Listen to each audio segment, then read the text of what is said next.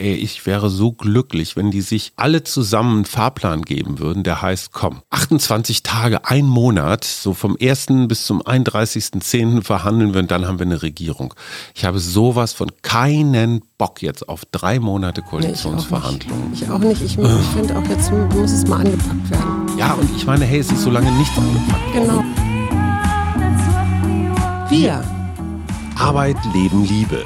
Der Mutmach-Podcast der Berliner Morgenpost. Einen schönen guten Tag. Hier sind wieder wir, der Mutmach-Podcast der Berliner Morgenpost. Mein Name ist Suse Schumacher. Mein lieber Mann Hajo sitzt mir gegenüber. Vielleicht steht schon eine, ein Sieger fest, vielleicht auch nicht. Wir sind Also jetzt- mitten am jetzt Sonntagabend. nicht. Jetzt gerade nicht. Nee, genau. Wir sind mitten am Sonntagabend, etwas später schon. Und ich habe nur mal geguckt, das letzte Wahlergebnis äh, der letzten Bundestagswahl, das kam morgens um 5.35 Uhr. Glaubst du, dass bei noch mehr Briefwählern wir morgen um 5.35 Uhr schon ein Ergebnis haben werden? Also ich bin morgen um 6.30 Uhr das erste Mal im Frühstücksfernsehen. Ich würde es mir wünschen, dass es so ist.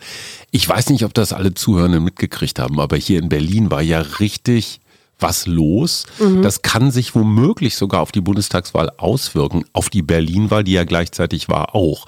Also, es wurden Wahlzettel verschickt an Menschen, äh, die in einem ganz anderen Wahlkreis gewählt haben, also bei den Briefwahlunterlagen. Dann sind in die Wahllokale zum Teil zu wenig Stimmzettel geliefert worden und also dann sind auch noch die Dann- falschen geliefert Genau, worden. dann mussten die zumachen und dann bildeten sich lange Schlangen. Und ich habe von einer meiner Frauennetzwerkerinnen gelesen, die ist also um fünf rübergegangen, die hat Mhm. also gleich gegenüber das Wahllokal und dachte sich, naja, da hat sich das dann vielleicht ein bisschen alles aufgelöst im Pustekuchen. Da waren richtig so in Schlangen Ja, ja, um- Menschen, die da immer noch warteten und dann wurde um 18 Uhr pünktlich die Pforte zugemacht. Ja. Aber alle die, die In der halt Schlange, in ne? der Schlange waren, Ja. auf dem Schulhof durften noch wählen. Und es ging ich wohl- sogar gehört, äh, 19.30 Uhr. Genau, also es soll bis 20 Uhr gegangen sein, die Ja, Wählerei.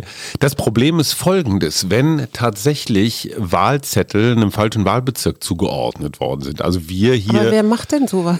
ja, das ist Berlin, ne? Das Berlin, Problem ja. ist einfach nur, wenn das tatsächlich, ich sag mal, massive Verstöße sind, weil es sind ja ungültige Stimmen und wenn es eine signifikante Zahl an ungültigen Stimmen gibt, dann wird in bestimmten ähm, Bezirken womöglich nochmal nachgewählt. Das haben wir ja schon Das häufiger habe ich jetzt erlebt. nicht ganz verstanden. Das musst du mir nochmal erklären. Ich dachte ich eigentlich nur erklären. die Wahlzettel, die vielleicht äh, nach äh, Charlottenburg gehen sollten, sind nach Schöneberg gegangen. Nee, nee, noch was anderes. Auch bei den Ach so, bei den. Wählenden, Mir okay. erzählte jemand, der in Frohnau wohnt, das ist etwas weiter draußen, die haben äh, Briefwahlunterlagen gekriegt, wo sie als Wählende, äh, ich glaube, Reinickendorf zugeordnet worden sind.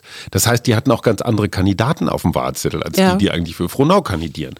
So, und es waren Aussage jetzt zumindest einer einzelnen Recherche um die 1000 falsch zugestellter Wahlzettel.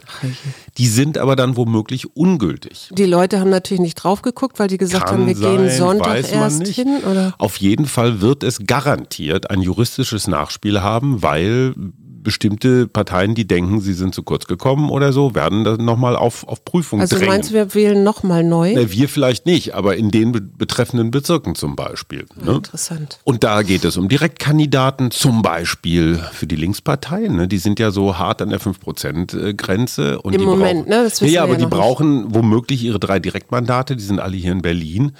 So, und für Frau Giffey und Frau Jarasch, was für mich ja hier aus Berliner Sicht erstmal die größte Überraschung ist, dass eine Frau, die, ich glaube, über 60 Prozent der Berliner gar nicht kannten, Mhm. gleich auf ist mit Superstar, Bundesfamilienministerin, Volksschauspielerin, äh, Kandidatin der Herzen, äh, Frau Mhm. Berlin wird Giffey. grün, womöglich. So, und jetzt lass uns mal ins große Land kommen. Das Irre ist ja. ja. Armin Laschet ist ja als allererster für die Kamera getreten und hat gesagt, egal Mit wie seinem das... Präsidium im Hintergrund, ne? Hast du ja, das gesehen? Ja, ja, das, die standen da alle wie so Der Offiziere. Scholz stand, der ist ja später, der stand da alleine, da war Mhm. so eine Menge hinter ihm und wer war hinter ihm? Herr Müller. Und Unser seine, und seine Frau war neben ihm, was ja auch schon mal ein schönes, äh, schönes Signal ist. Auf jeden Fall hat Laschet gesagt, egal wie das hier ausgeht, er hat den Auftrag, diese Regierung zu bilden, was ich sehr kühn finde. Das hat die SPD auch gesagt. Aber selbst wenn wir am Montagmorgen ein Ergebnis, ein amtliches, vorläufiges amtliches Endergebnis haben, heißt das ja noch nicht, dass wir damit einen Kanzler haben. Nee. Weil es geht jetzt, ich meine, ich denke mir, boah, das ging alles los mit die SPD suchten Vorsitzenden, Scholz ist es nicht geworden. Äh, Die Grünen brauchen elend lange, die CDU kloppt sich seit Na, ich, Kram Karrenbauer, wer macht's? Also wir erleben seit Jahren eigentlich schon diese ganzen Verhandlungen Ja. und wir denken oder ich dachte so ganz vorsichtig bei mir, oh, vielleicht ist es mit dieser Wahl vorbei, aber wir werden bis Weihnachten weiter verhandeln. ja, ja. Und zwar Laschet Aber ich finde genauso ganz wie Scholz. interessant, der Habeck hat gesagt, er spricht jetzt erstmal mit der FDP und ich glaube, das ist ganz schlau. Ja, das hat der in Schleswig-Holstein auch gemacht. Ja. Weil in Wirklichkeit sind die beiden Genau, das Zünglein an der Waage. ja nicht nur das Zünglein, sondern auch inhaltlich, wenn die sich einig sind Ja. und wenn sie schlau sind, dann gehen sie da gemeinsam Genau. rein und sagen, so Jungs, Liebe was, CDU, was ne? bietet ihr und was, liebe SPD, wie kommen wir zusammen? ne? So, das heißt aber Ja. tatsächlich, und das hat es ja bei Willy Brandt 69 auch schon gegeben und danach auch nochmal, dass der zweite, ne, also der nicht die meisten Stimmen hat, trotzdem Kanzler werden kann. Mhm.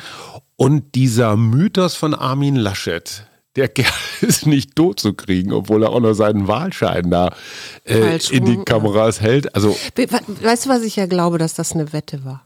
Wie mit, mit wem? Ja, mit, weiß ich nicht, mit Söder. wem er gewettet hat, aber als er mit irgendwem gewettet hat um eine Flasche, um eine Kiste Shampoos Kölsch. oder weiß ich nicht. Ja. Ja. Nein, aber das, Inter- das Interessante ist ja tatsächlich, äh, dass dieses Stehaufmännchen Laschet tatsächlich womöglich, und ich sage dir warum, der koaliert mit Christian Lindner in Düsseldorf. Also in Nordrhein-Westfalen. Mhm. Ja. Die beiden sind richtig dicke. Ja. Und Armin Laschet gehörte schon vor 25 Jahren zur legendären Pizza Connection. Was Die, ist denn die Pizza? die Aber im Restaurant. Tonno oder? Nein, nein, nein. Die haben im, im Restaurant Sassella im Keller haben junge Grüne und junge Schwarze. Aber nur Männer, oder? Nee, nee, nee, Katrin Göring-Eckardt war, glaube ich, dabei. Also da war noch äh, Andrea Fischer, glaube ich, Margareta Wolf. Also da waren auch Frauen dabei. Und da war zum Beispiel Mhm. Bei Cem- den Grünen, ja. Bei den Grünen, da war Cem Özdemir dabei. Also der Laschet kennt viele der alten grünen Haudegen und er kennt Christian Lindner. Das heißt, er hat persönliche Beziehungen zu beiden. Mhm. Und Laschet als Rheinländer ist natürlich ein Weltmeister des Kungelns und Versprechens und Charmierens. Und das finde ich so interessant. Es kommt auf die Verhandlungsgeschicke der beiden Ja. an. Und Olaf Scholz war nicht in der Pizza Connection. Olaf Scholz hat auch nicht mit Habeck zusammen oder Baerbock äh, in Hamburg regiert. Also womöglich ist das ein Vorteil. Also Stand heute, 22 Uhr abends, können wir noch nichts sagen. Nee. Und trotzdem möchte ich jetzt mal, ich, ich bin kurz davor aufzustehen und die Nationalhymne zu spielen.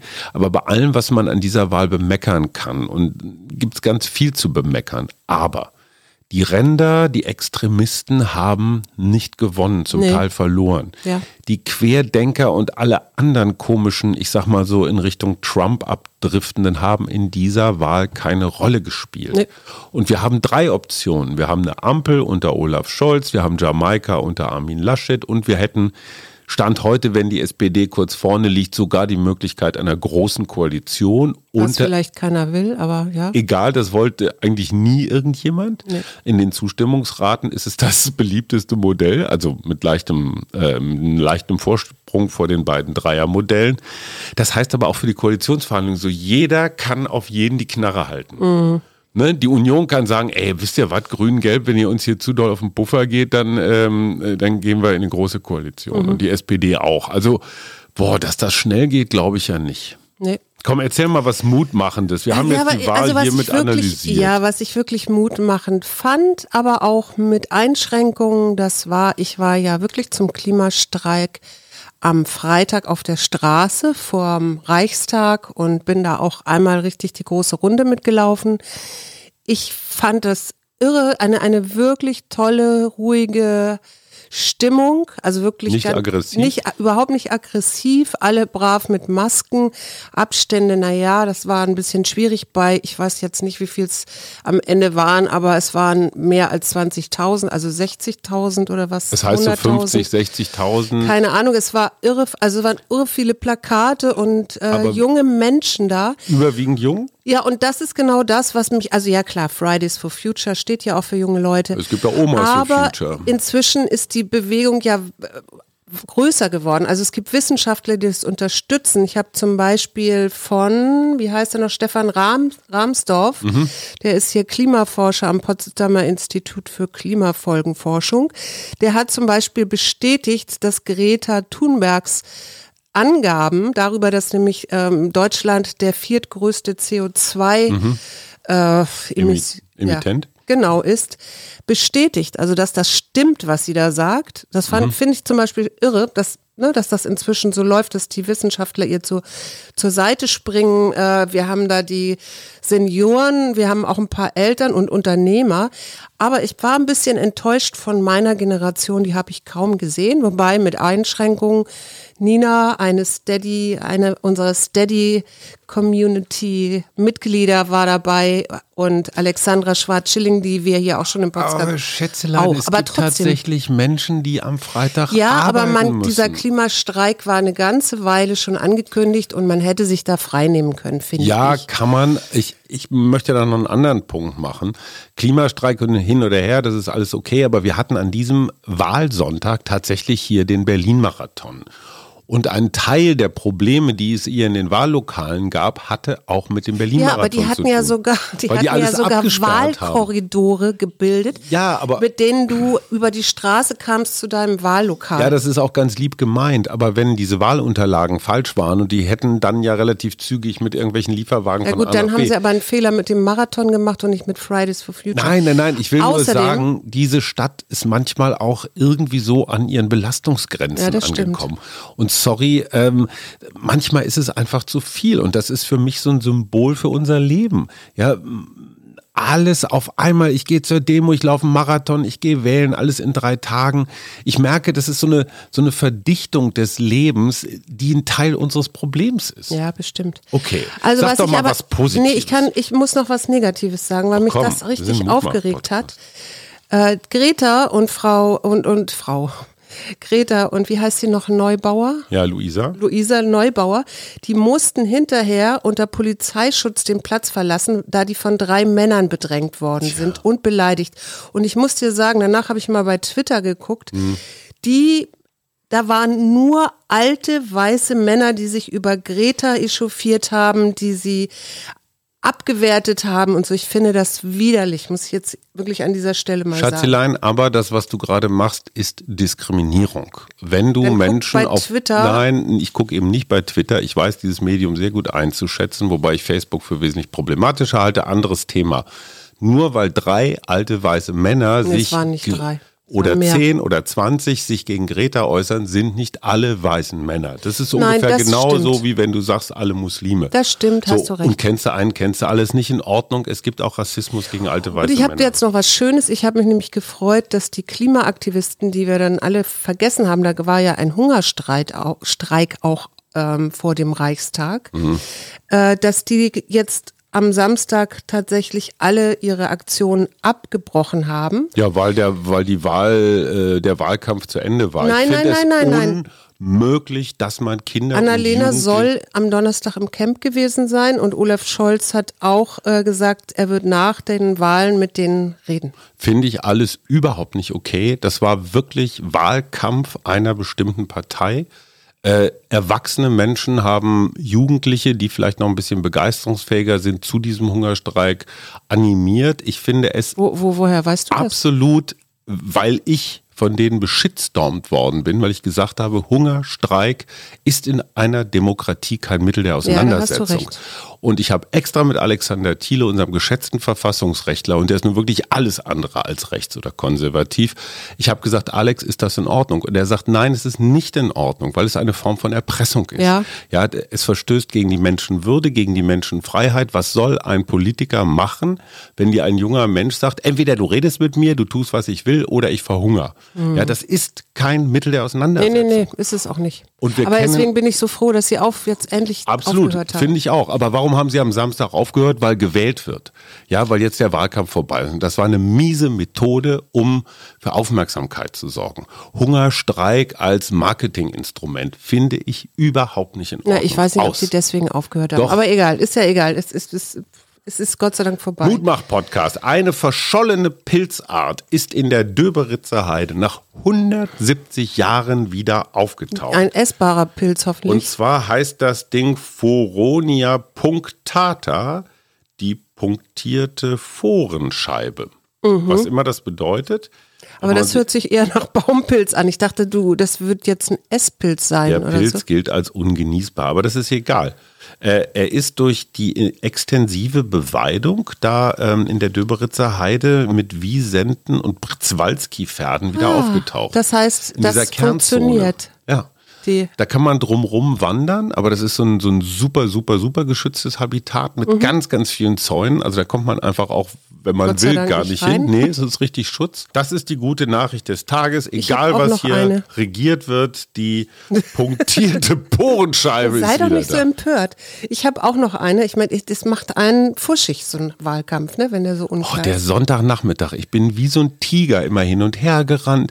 Ich hätte mir am liebsten schon mittags eine Flasche Wein reingegossen, um mich Um zu dann mal zu beruhigen. schlafen. Genau, zu schlafen. Und dann kommen ja immer diese Exit-Polls. Ne? Und dann irgendeiner von irgendeinem kriegst du eine SMS, äh, der oben, der unten, die. Ja, wobei das ist ja, ich meine, diese, auch diese vorläufigen Endergebnisse und ich weiß nicht was, die Komm. fußen ja immer auf Befragungen von Wählern, die aus Wahllokalen kommen. Bin mal gespannt, was die Briefwähler so gesagt haben oder wie die abgestimmt haben. Ich habe noch was Schönes und zwar nämlich durch Covid und Pandemie und Lockdown haben zumindest in den USA die St- die Vögel wieder die Städte erobert. Es gibt eine Studie, da hat man von 66 von 82 Vogelarten wieder häufiger in den Städten äh, erlebt oder sind da aufgetaucht, unter anderem Waldsänger und Sperlingsarten. Und da fand ich ganz süß, dass Rubinkehlkolibris auch dreimal häufiger im Umfeld von Flughäfen, weil da wurde eben nicht mehr geflogen, aufgetaucht sind. Äh, das sagt doch im Grunde, das ist doch so ähnlich wie die Delfine vor Italiens Küsten, Ja. die wieder auftauchen. ist doch schön, oder? Ja, aber äh, Covid ist jetzt langsam vorbei. Da möchten, also zwei Themen habe ich noch. Erstens eine Frage von Ina, die wir in unserer Sonderleser, Zuschauer, Zuhörenden, Die die ich vergessen habe. Entschuldige Ina, wir reden gleich drüber.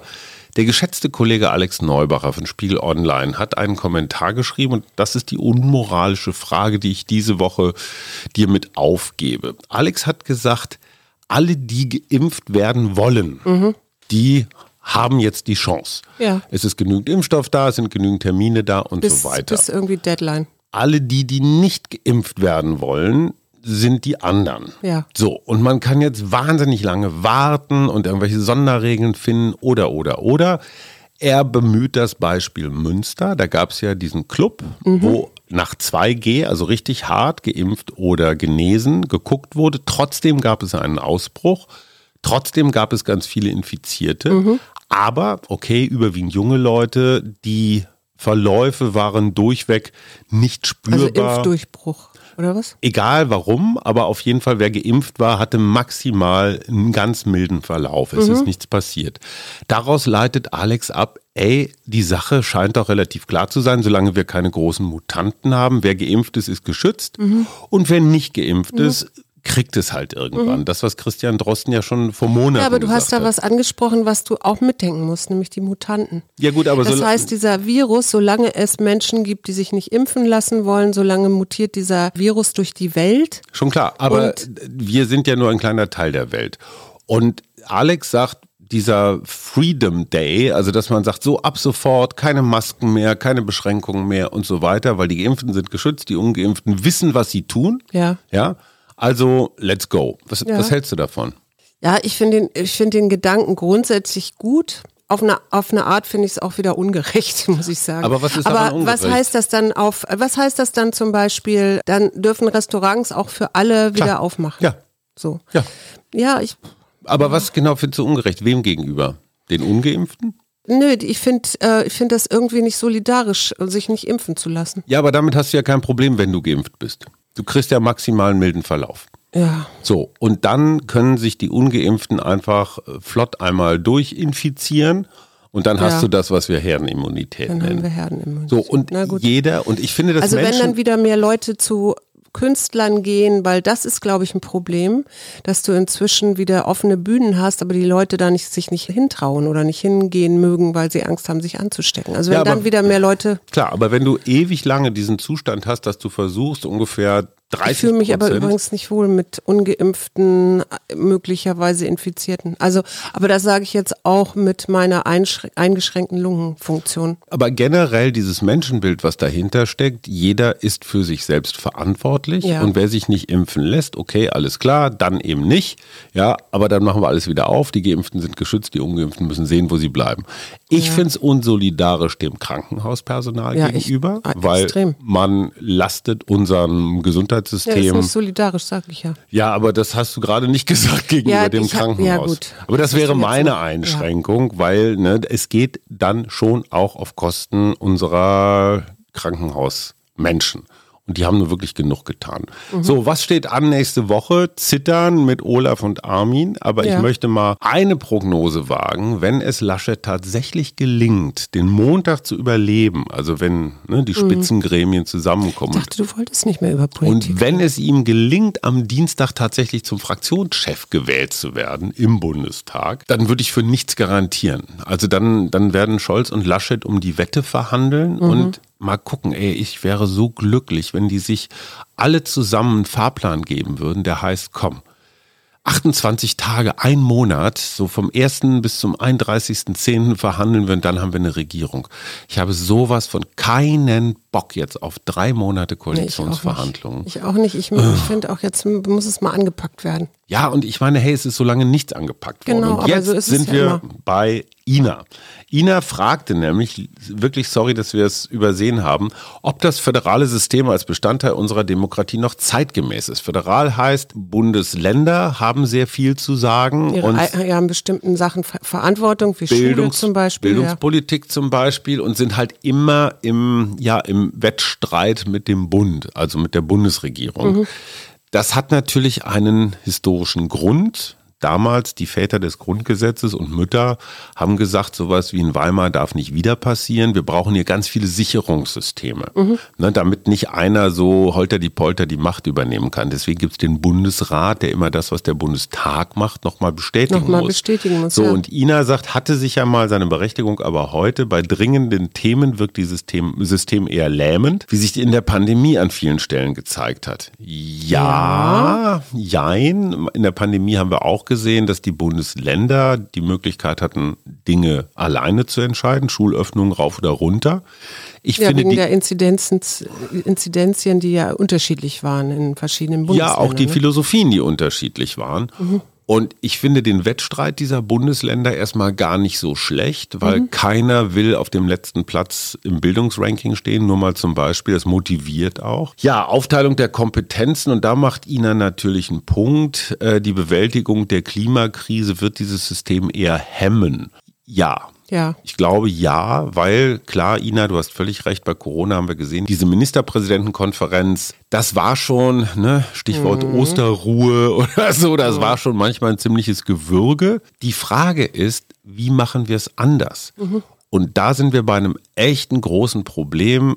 Der Bundestag wird immer größer durch diese ja. ganzen Wir haben Überhangs Berufspolitiker, ne? das ist auch womöglich ein Problem. Das Problem sehe ich eher darin, ein System ist wahnsinnig schwerfällig, wenn es darum geht, sich selbst zu renovieren, sich selbst zu reformieren und erneuern. Der Bundestag hätte beschließen können, noch in der abgelaufenen Legislaturperiode, dass man dieses Wahlrecht ändert, so dass der Bundestag eine bestimmte Maximalgröße hat. Zum Teil müssen die jetzt aus Containern womöglich arbeiten, weil es nicht genügend Büros gibt. Tempelhofer Feld haben wir noch. Es war die CDU, CSU, die diese Reform verhindert hat. Mhm. So, und warum? Weil sie natürlich ihre Leute, ihre Pfründe. Abgeordneten äh, versorgen wollen. Da müssen wir gar nicht lange drüber reden.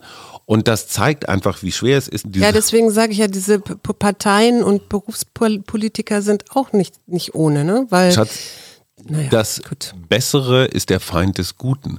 Mach einen Vorschlag, wie es besser geht und wir können ihn direkt am Petitionsausschuss einreichen. So, nächste Woche. Nächste Woche, du, same procedure as every week. Ich habe meine Klienten, ich coach, was das Zeug hält und ich habe am 9. Oktober den nächsten Waldtag. Ah, das habe ich gar nicht erzählt. Ich hatte einen wunder wunderschönen Waldtag. Sechs Frauen diesmal. Mhm tollem Wetter und einem wunderschönen Wald, also der immer noch zu trocken ist, leider Gottes. Und ich war sehr berührt, als ich die Bilder gesehen habe von Suses, ich nenne ihn mal Hexenworkshop, nee, Nein. Kriegerinnenworkshop. Was redest du denn, Hexenworkshop? Ja, so, aber du darfst diese jetzt nicht. Fotos fand ich echt beeindruckend. Ja, aber du als verrätst jetzt nicht, was da drauf zu sehen ist. Nein, halt, Nein. halt so Hexen, die auf dem Blocksberg auf Vor dem Besen. Vor allen Dingen Hexen, das war ein Kriegerinnen-Workshop. ja, Schatz. Das macht einen Riesenunterschied. Das Motto, so. guck mal, ja. das, ich habe das Motto für die Woche gezogen. Ist lernen. Nein, lernen. Lernen heißt, Hexen sind keine Kriegerinnen. Außer meiner Frau, die kann beides. Oh. Entwickle deine Fähigkeit aus der reichen Vielfalt des Lebens zu lernen. Tja. Du kannst zwar den Lehrplan nicht aufstellen, aber du kannst jederzeit wählen, was du wann lernen willst und wie du dein Wissen anwendest. Wie ist das jetzt mit meinem Workshop? Also ich lerne gleich um ungefähr 4.45 Uhr aufzustehen, mir eine Handvoll kaltes Wasser ins Gesicht zu klatschen und dann eine halbe Stunde zur Stralauer Allee zu fahren, wo das Frühstücksfernsehen ist. Das lerne ich. Endlich mal wieder früh aufstehen. Das und was kannst lernst du doch schon. Du? Ich weiß gar nicht, was du willst. Was lernst ich du? lerne, dass du ähm, noch immer im im Lernprozess bist. Mhm. Eine schöne Woche wünschen wir euch. Bis Mittwoch. Arbeit, Leben, Liebe. Der Mutmach-Podcast der Berliner Morgenpost.